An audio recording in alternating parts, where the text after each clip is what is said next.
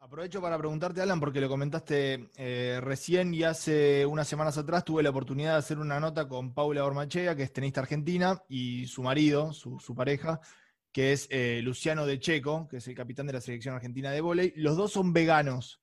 Eh, vos recién comentabas que sos vegetariano. ¿Cómo, ¿Cómo cambió en tu vida profesional con el deporte el tema de ser vegetariano y la práctica profesional con los entrenamientos?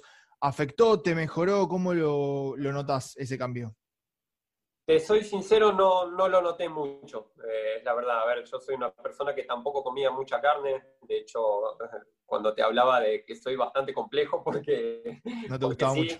Eh, sí, y, no, no noté mucho el cambio. Eh, sí que tengo que tomar algún suplemento, por ejemplo, la vitamina B12, porque no, no, no la tiene otros alimentos. Eh, pero la verdad que, me siento bien, no, no, noté ningún cambio.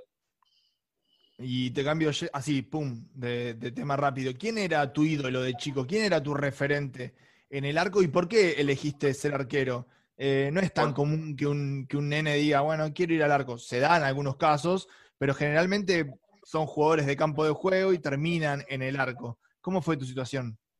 Lo mío por Chilaver. Chilaver era mi uh, chico. Sí, era, era mi ídolo de chico. Y, bueno, mi viejo me llevó a Vélez. Y, bueno, ahí yo quería ser arquero por Chilaver. ¿Se lo dijiste a Chila eso? ¿Eh? Sí, lo, sabe, lo sabe. Y de hecho he tenido comunicación con él. Eh, una persona excelente.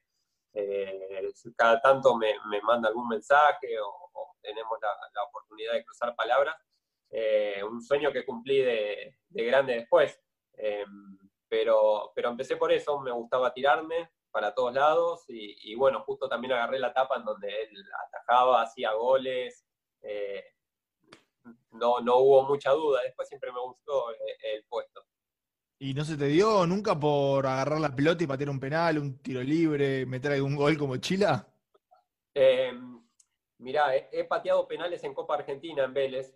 Me acuerdo que, que, hice uno a Lanús y después cerré uno con eh, Juventud Unida de, de Entre Ríos. Me, erré el penal, me quería morir, pero, eh, después no, no, tuve la oportunidad. Me encantaría meter un gol, te soy sincero, me encantaría meter un gol, pero no de penal. No de penal me parece que no cuenta, ¿viste? ¿Qué? A lo, a lo chiquito Bocio, ponerle un cabezazo, última jugada del partido. Algún rebote alguna vez que me quede, por favor, cumplo mi sueño. Vos, Renzo, ¿cómo, ¿cómo, te llevas con el fútbol? Bueno, recién contaba un poquito Alan de su relación con el tenis, que es mucho más cercana de lo que me imaginaba. No, a mí. Con el deporte, ya sabemos Sole Pros y toda la movida.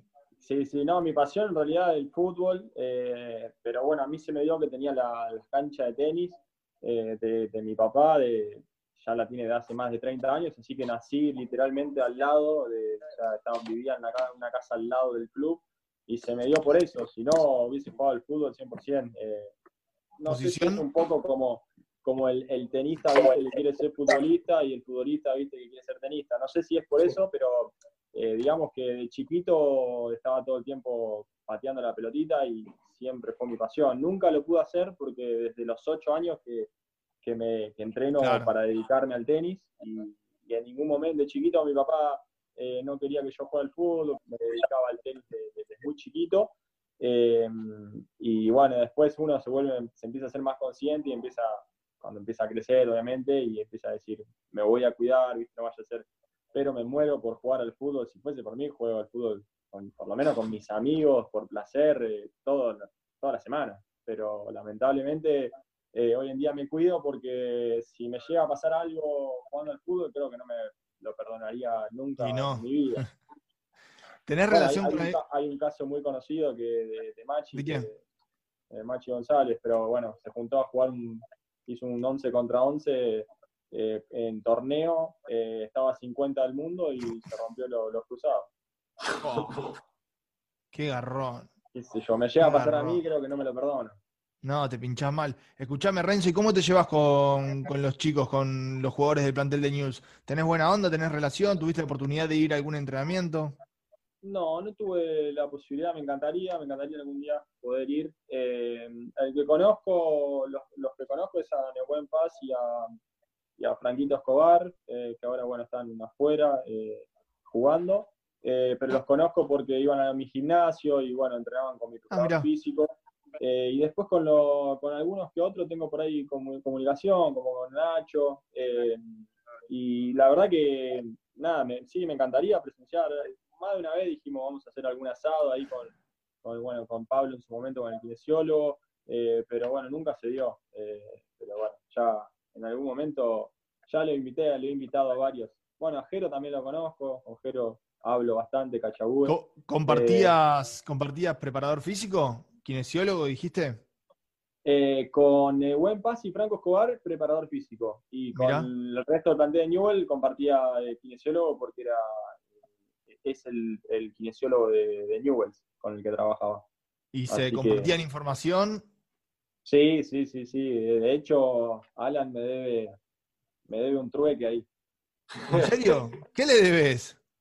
No, no le debo, no me llegó nada todavía. Estoy esperando la raqueta de Renzo para, para, guardármelo. A mí me encanta coleccionar camisetas y, olvídate, una, la raqueta de él me, encantaría. Y, y, sí, debo guantes, buzos, botines, todo completo, el combo. Ah, espectacular. Lindo trueque ese. Salgo ganando, salgo ganando. y me parece que sí, le podés manguear un poquito más. Tenés que, tenés que venirte acá a, mis canchas y hacemos ahí un, un singles te la No, me da vergüenza, ¿sabes qué? No, no, puedo pasar la pelota. No, para pelota, alcanza pelota, puedo hacer. Juega, con la mano inhábil, Renzo, y chau. Más fácil. Escúchame, em, quiero saber un poquitito de, tus comienzos, Renzo. Eh, si no me equivoco, sos de la misma categoría, de la misma camada que el Peque Schwarzman, ¿no? Sí, sí, sí. era una, solía ser una de las camadas más fuertes después de la de, la, de la gloriosa 82, creo que fue la de Nalbandián, Coria, eh, bueno, no sé quién más había. Bueno, después esa era, era, era muy, pintaba para, ser muy, muy buena, eh, y por ahí no terminó siendo lo, que pintaba, porque éramos, era una 92 llena del sub 12, sub 14, sub 16, jugaban, me acuerdo que los 10 primeros del país jugaban pedazos. Bueno, eh, entonces me imagino que se habrán enfrentado varias veces. ¿Cómo eran esos, esos duelos? ¿Era calentón el Peque? Eh, no sé. Ah, lo que pasó con el Peque que subió mucho. Eh, él, no era de los mejores. De, los mejores, era bueno, siempre fue bueno, pero no era de los, o sea, por algo, creo que estaba él 5 o 6 del país, una cosa así, eh, y yo me acuerdo que, bueno, yo estaba uno eh, del país en 12. Por eso te digo, o sea, eh, Diego estaba 6, imagínate los otros 5 jugábamos todos muy bien, era muy buena la camada. y después por ahí se pinchó un poco esa camada en profesional. Pero, pero con Diego tengo varias batallas.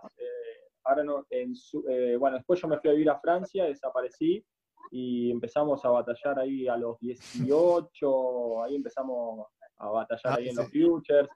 Eh, no sé cómo debe estar el historial, pero estoy abajo. Había arrancado arriba, me acuerdo que 3 a 0 arriba, ponele, después 3 iguales, y después me ganó las dos últimas, me la ganó él, que fue en, en ATP de Río, que me ganó ahí eh, partido largo, y después en Basta, de que perdí en no sé. ¿Y cómo te llevas con, los mejores jugadores de toda la historia del tenis prácticamente? Con Federer, con Nadal, con Djokovic. Eh, ¿Tener relación? El único que tengo relaciones con Rafa, eh, después con Roger y con Nole, la verdad que no, tengo ningún tipo de relación. Nunca Ni una foto, nada.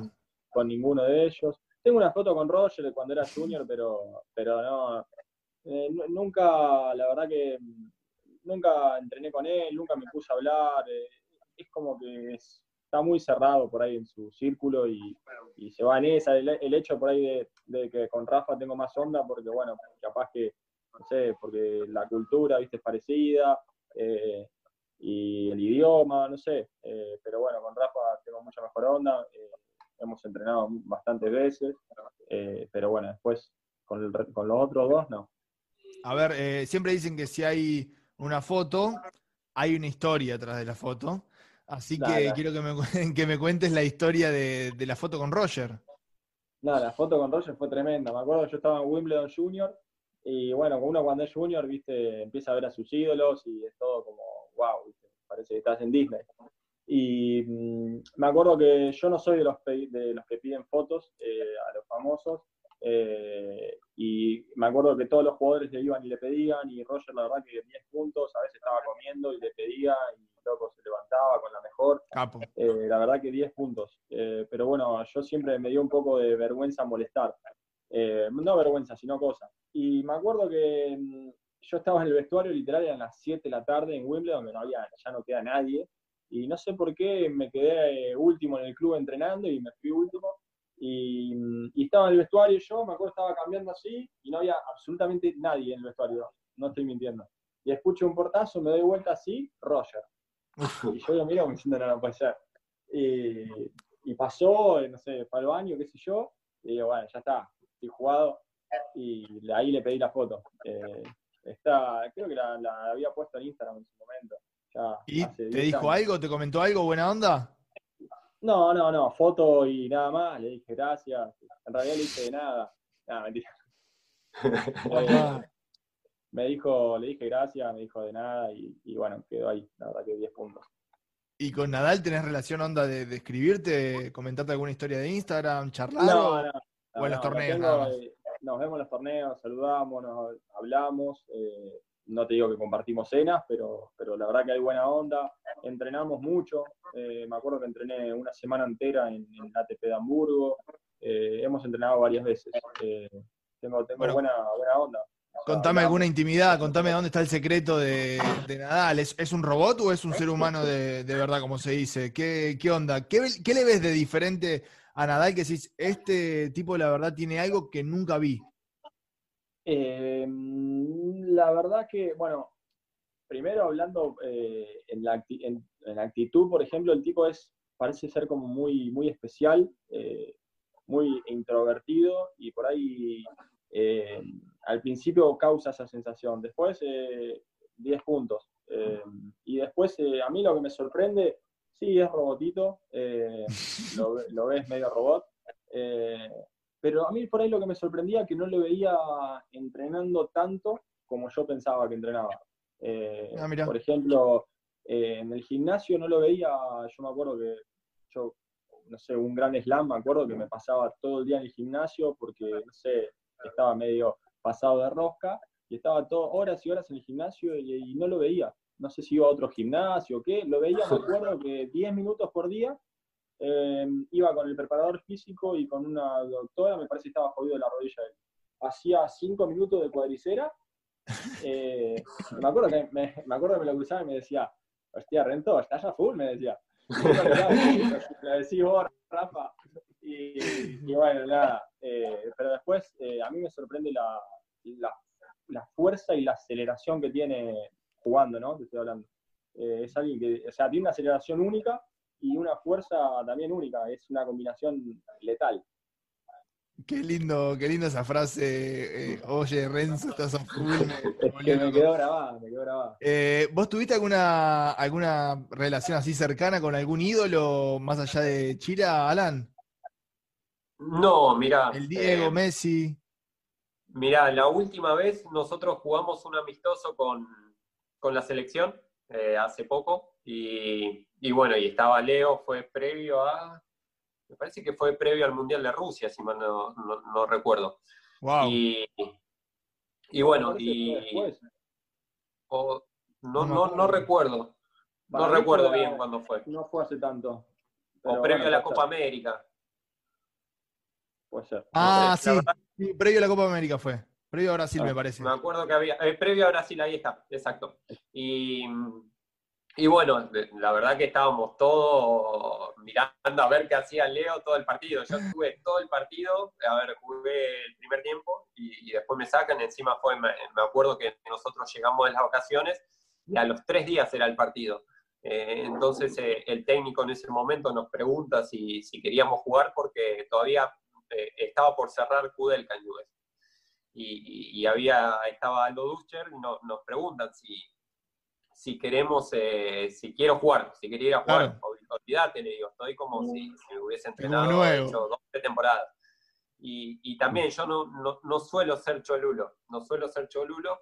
Y, y bueno, me, me colgué viendo a Messi, me sorprendió el hecho de verlo eh, en vivo cómo juega. Eh, la verdad que sí tuve oportunidad de verlo en la cancha, de haber ido un partido de la selección y verlo, pero mm, verlo en el, en el momento, viste, me, me llamó la atención. Y después eh, todos estábamos esperando la foto, quedamos todos por ahí cuando terminó el partido esperando la foto. Y, y también me dio un poco de vergüenza, como cosa, pobre, digo, estaban, éramos 40 esperando la foto con Leo y él con, la mejor cara, uno por uno iba y, la fotito. Y después tengo, eh, me, quedé cuando, cuando Rezo contaba porque yo soy un fanático de Federer. Y, y bueno, y, él vino una vuelta, me acuerdo, a Buenos Aires a jugar con Del Potro, una exhibición en Tigre, y no tuve la oportunidad de verlo. Y, bueno, un poco contando que a mí me gusta viajar, eh, la primera vez que voy a Europa, eh, fui a Roland Garros a ver a, Roger, quería ir a ver a Roger. Mira, me saco el pasaje y, nos vamos. Y, bueno, me imaginé, yo me imaginé otra cosa. Eh, me imaginé el hecho de iba, compraba la entrada en la boletería, eh, yo sin hablar francés, sin tener idea de lo que me decían. compraba mi entrada y iba a ver a Roger derechito como, como era en Buenos Aires o en cualquier lado y no en ese momento no había ticket para el partido, me volví loco, el tema de la reventa, de no conocer dónde consigo las entradas, y me explicaban, no entendía, te tenés que meter en esta página. Y, siempre es una espina que tengo que me quedé con ganas de verlo, aunque sea un partido en vivo. Mira, la última vez yo fui a Madrid a ver el, el ATP, de, el Máster de Madrid. Claro. Y jugó, y tenía entradas para la semifinal porque para, me acuerdo que para Roger y, para Rafa los partidos se llenan y, no había, no, no, podías conseguir la entrada. Y, bueno, tenía entradas para el semifinal y Roger juega cuartos de final con Dominic Thiem. Y tiene match point en el segundo set, yo casi me pongo a llorar mirando por la tele el partido, por favor que lo gane. Encima el candidato era Thiem en polvo ladrillo, Roger decide jugar en Madrid y, pierde el partido, después se lo da vuelta, lo gana en el tercer set, muerto. Imagínate que fui a ver un Djokovic Team, la magnitud de ese partido, pero yo muerto porque perdió Roger en cuarto. terrible, terrible. Bueno, muchachos, ¿la pasaron bien? ¿Se divirtieron? Bárbaro. Un ratito que sea. Me, me, quedó una pregunta que le quería hacer a Dale, dale, pregúntale. El, el mejor delantero que haya enfrentado. Buena pregunta. Y mira, eh, lo he sufrido mucho a Coco, lo he sufrido mucho a Coco, después mm. tuve la posibilidad de, de, jugar mucho con Prato, que, siempre me incomodó, son delanteros complicados. Eh, a mí me molesta mucho los que, los que improvisan demasiado y, por ahí ellos tienen la virtud de, hacer cualquier cosa, entonces eh, siempre te buscan los palos o, los tenés que esperar hasta último momento porque, porque si te jugás a adivinar o hacerle algún movimiento, ellos se dan cuenta y, la verdad que siempre son muy peligrosos y eso me cuesta mucho. Gracias, Alan. De nada. Gracias, Renzo. ¿eh? Chau, muchachos. por favor, gracias a ustedes. Un abrazo. Suerte, éxitos. Esto fue Cruzados por ESPN con Alan Aguerre con el capo, con el genio de Renzo Olivo. Nos vemos la próxima semana. Mi nombre es Agustín Belachur.